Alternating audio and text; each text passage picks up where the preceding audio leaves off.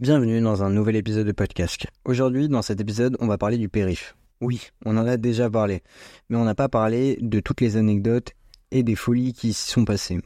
Alors que vous soyez en GSXR 1000 ou en S1000RR, V à vous, installez-vous tranquillement pour suivre cet épisode de podcast. Alors pour bien commencer les records, on retourne en 1986.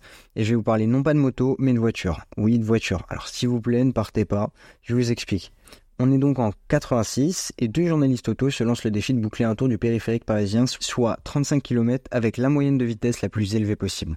Donc les deux barjots vont pas déconner et vont utiliser une Alpina E28 turbo de plus de 300 chevaux, uniquement au roue arrière aucune assistance électronique à cette époque-là. Excusez-moi du terme, mais il faut d'énormes couilles pour faire une connerie pareille. Donc la petite équipe se retrouve le samedi 5 septembre vers 5h du matin dans une station essence à Porte de Champéret.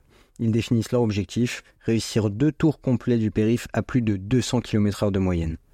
Casqué et caché par un foulard, le pilote s'élance alors sur le périphérique. Et entre la porte de Champéret et celle de Clichy, il passe de 100 km/h à plus de 230. À hauteur de la porte de Saint-Ouen, il file à 240 km/h. Jusqu'alors, jamais ils n'avaient fait ça sur cette portion et à une cadence aussi élevée. Et pourtant, ils sont complètement calmes. Les mecs avaient quand même bien prévu le coup. Ils avaient deux voitures dites ouvreuses, liées par radio pour les prévenir d'éventuels ralentissements ou accidents. Ils avaient également un photographe pour immortaliser l'exploit. Et évidemment, ils claquent un record. Ils réussissent un tour complet en moins de 11 minutes avec un temps exact de 10 minutes et 49 secondes.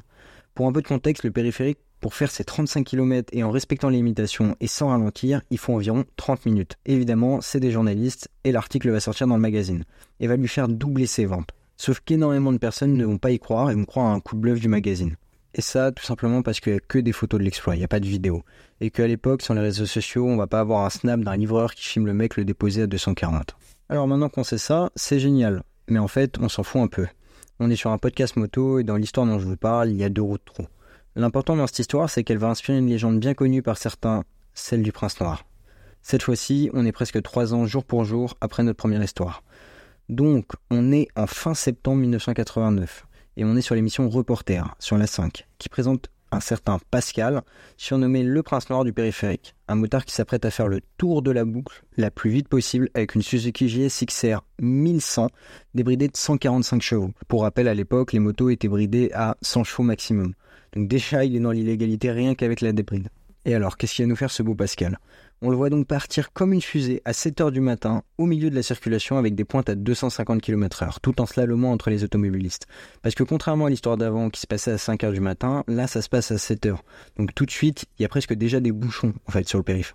Donc, au-delà de prendre déjà tous les risques en le faisant à cette heure-là, le mec se permet de slalomer entre les voitures et il va même jusqu'à faire la voix off de cette vidéo. Il va critiquer le comportement des automobilistes qui ont par exemple pas mis leur clignotant pendant son record. Enfin bref, si le culot avait un nom, ce serait celui du Prince Noir. Il va y avoir un grand nombre de commentaires et de critiques. Le Prince Noir va alors être l'objet d'une certaine médiatisation, donnant lieu à un débat sur la sécurité routière et les excès de vitesse en général. Il y a même le CSA qui va intervenir. Ce qui va également participer à la légende, c'est que ce dernier ne sera jamais interpellé, malgré une forte mobilisation policière pour le retrouver. Il va donc établir le nouveau record moto du nouveau circuit avec 11 minutes 04, pour rappel au milieu d'une circulation dense. Et pour vous dire la portée que ce mec et son record ont eu, c'est que l'exploit et la légende ne se sont pas arrêtés aux frontières françaises. En effet, le motard suédois le plus connu du début d'Internet en entend parler. Je parle évidemment du célèbre Ghost Rider, qui lui aussi aura évidemment le droit à son propre épisode tellement il a aussi marqué une génération de motards. Bref, du coup le célèbre motard a voulu rendre hommage à notre Pascal national. On se retrouve donc en 2004 sur le périph et lui aussi va tenter de battre le record en hommage aux Français. Et il va l'exploser, car il boucle la ceinture en moins de 10 minutes. Il établit le nouveau record à 9 minutes et 57 secondes. Alors par contre, il faut remettre un peu de contexte. Il n'y a pas vraiment battu le record, les deux courses ne sont pas tout à fait comparables. Celle du Ghost Rider étant effectuée de nuit, vers 5h du matin, avec presque aucun trafic, et pilotant une moto bien plus performante que celle du Prince Noir, puisqu'il est sur son évolution.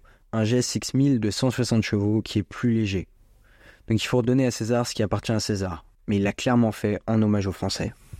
Et d'ailleurs, un autre homme a également voulu lui rendre hommage, cette fois-ci en 2010. Lui s'appelle le Vengeur Casqué, et malgré son nom de super-héros un peu kitsch, il va se lancer dans le record. Et 21 ans après le Prince Noir, il va achever son tour, lui, en 12 minutes et 15 secondes. Et avant que vous me demandiez pourquoi on parle de lui, puisqu'il est nul, il a même pas battu les autres records. Bon, déjà, allez vous lancer à 250 km/h sur le périph entre les voitures et après on en reparle. Déjà, faut pas se mentir, il faut être, je pense, un peu con et surtout avoir une confiance en soi et en sa bécane de dingue. Bref, j'en parle tout simplement parce que là encore, les courses ne sont pas comparables. Le Vengeur Casqué a, durant son record, freiné devant chaque radar du périphérique. Il voulait, en plus de l'hommage, prouver l'inefficacité des radars en matière de répression routière. Et je trouve que ça rend le record encore plus dingue puisqu'il n'y a pas tant de différence avec les autres alors que le mec ralentit quand même 18 fois pour pas se faire flasher. Bon, et avant qu'on ne reproche de faire l'apologie de ce genre de comportement hyper dangereux, quoi qu'en vrai, je suis même pas sûr que ça arrive. Parce qu'aujourd'hui, sur le périph', il doit y avoir au moins une fois par jour un motard qui frôle ses records. Mais évidemment que c'est pas à reproduire. Surtout comment aujourd'hui, avec les jumelles, je pense que c'est devenu presque impossible sans perdre automatiquement son permis.